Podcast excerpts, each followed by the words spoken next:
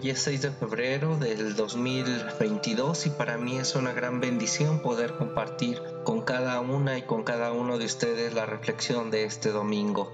Los textos con los que vamos a estar trabajando es Isaías 6 del 1 al 8, Salmo 138, primera a los Corintios 1 del 1 al 11 y el Evangelio según San Lucas 5 del 1 al 11. Hoy con la narración de la pesca abundante donde este Jesús eh, tiene un encuentro con este Pedro, con su hermano Andrés y los hijos de Zebedeo. Así es de que esta narración es realmente interesante porque nos trata a un tema actual. Así de que quiero pedirles que ustedes hagan sus lecturas, por favor, sus comentarios, sus sugerencias, háganlo por favor y también eh, experiencias que ustedes puedan tener por favor compartirlas. Eh, esta narración nos habla de un Jesús que acompaña a andar de pesca con su gente, desde la perspectiva de Pedro y de sus primeros compañeros, que ellos sí que eran pescadores, no como ese Jesús que aprendió de ellos. Así que hablaré un poco de Pedro como símbolo de la comunidad iglesia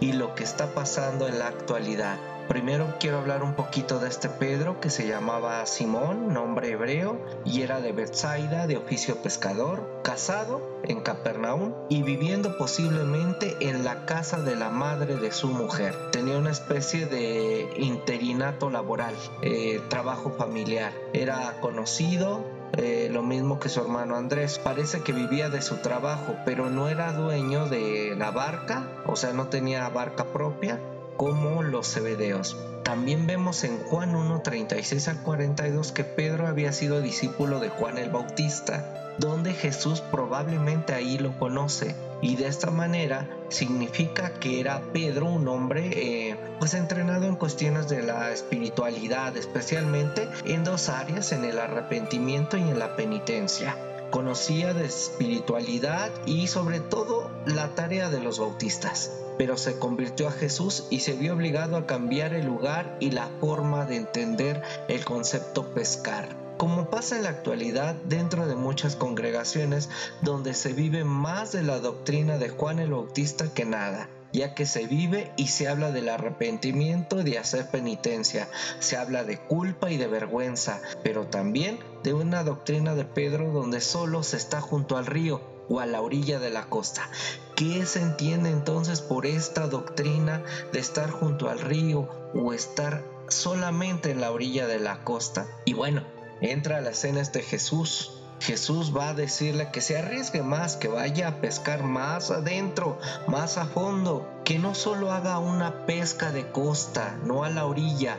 Necesitamos arriesgarnos más. Pensemos un poquito más en estas palabras de arriesgarnos más, ya que este Pedro como símbolo de comunidad de iglesia no quiere arriesgarse más. Así que vemos a muchos Pedros o a muchas comunidades que están en la actualidad dentro de muchas congregaciones o iglesias donde se vive más de la doctrina de Juan, sí, del Bautista, ya que se vive y se habla de arrepentimiento y de hacer penitencia. Pero también se habla de culpa y de vergüenza y se vive mutilados en sus decisiones y también mutilados en sus propias historias. Muchos practican este tipo de doctrinas, o sea, esto es, viven en la orilla. Encontré una revista del Instituto Nacional de Neurología y Neurocirugía y que habla de un trastorno que afecta a más del 10% de la población en México y que el 85% de la población han sufrido esta enfermedad. Y estamos hablando de la autoestima baja, que es una disminución de la vitalidad acompañada de tristeza, inseguridad, cansancio exagerado, suelen aparecer sentimientos de culpa, visión muy sombría del futuro. Ah, como que parece a la doctrina de estar a la orilla, ¿eh? Cuando una persona tiene esta autoestima baja, por muy cristiano que sea, no siente a Dios por ninguna parte.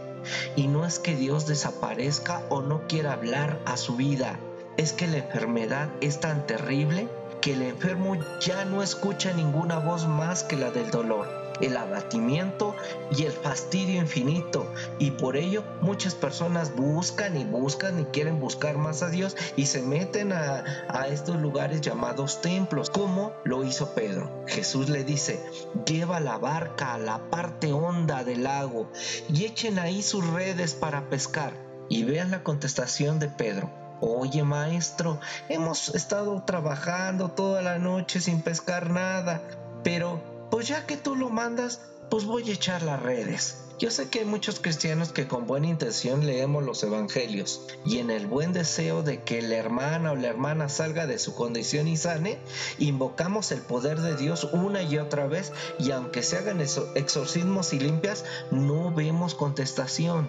Seguimos en esta situación de vivir en la orilla o con estas enfermedades típicas que les hablaba. Pero para la mayoría de las personas que carecen, ven el futuro como una mera extensión de su pasado turbulento y en su expectativa de la realidad como un reflejo del pasado y que cambiar su condición solo consiste como una remota y lejana posibilidad debido a que la autoestima baja, como en el caso de Pedro, se había resignado a una vida sin emoción y sin pasión, sin asombro, solo pesca de costa, característica propia de una persona con autoestima baja. Como muchas personas, pues solamente vamos a las reuniones del domingo y bueno, eso está bien, porque entonces nos alienamos con la doctrina de estar a la orilla de la costa y sentirnos en ese momento saciados y satisfechos, pero la realidad es de que seguimos en una condición de enfermedad.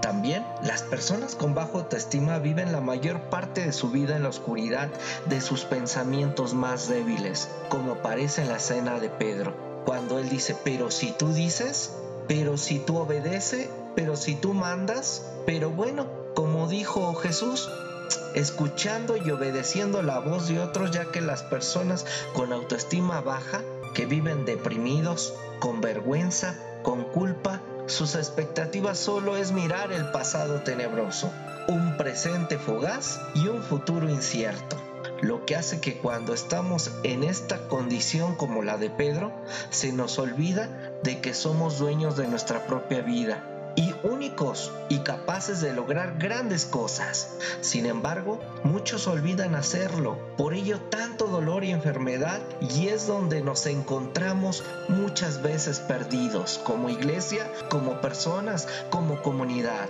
Y vean lo que dice Lucas más adelante en el en, en 19:10, que dice Jesús, pues el Hijo del Hombre ha venido a buscar y a salvar lo que se había perdido. Entonces, ¿qué se había perdido? La humanidad, la identidad, lo voy a poner así, humana divina de este, de este Dios en la vida de cada hombre, de cada mujer.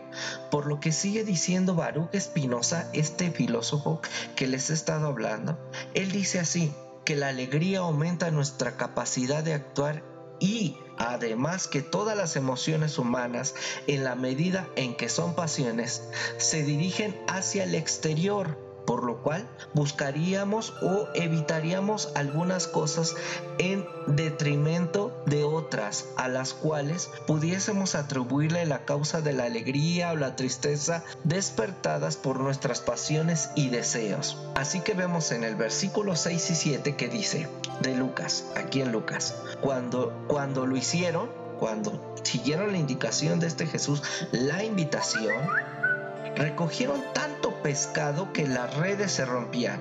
Entonces cuando ellos dicen vamos a vamos más adentro, entonces hicieron una gran pesca. Y el 7 dice, entonces hicieron señas a sus compañeros de la otra barca para que fueran a ayudarlos. Ellos fueron y llenaron tanto las dos barcas de peces que les faltaba poco para hundirse.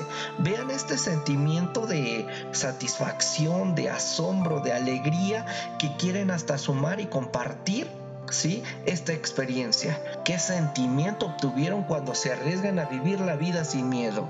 Si nos sentimos bien con nosotros mismos, esperando tener una vida, uh, sí, y una vida llena de sorpresas positivas, como diría este Baruch Espinosa, el futuro se verá alentador, sin miedo y enfrentando la vida con sus peripecias.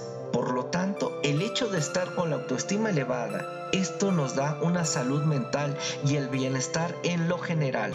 Se favorece ampliamente o nos favorece ampliamente, generando un estado de salud integral en nuestra vida, disfrutando de la abundancia y de la alegría de vivir.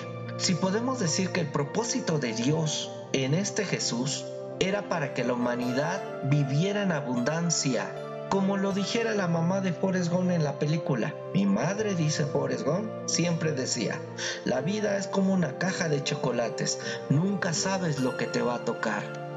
Pero hay que dejarnos sorprender por lo que recogemos como pesca. Entonces Jesús le dice a Pedro, no tengas miedo, desde ahora vas a pescar hombres, dice así.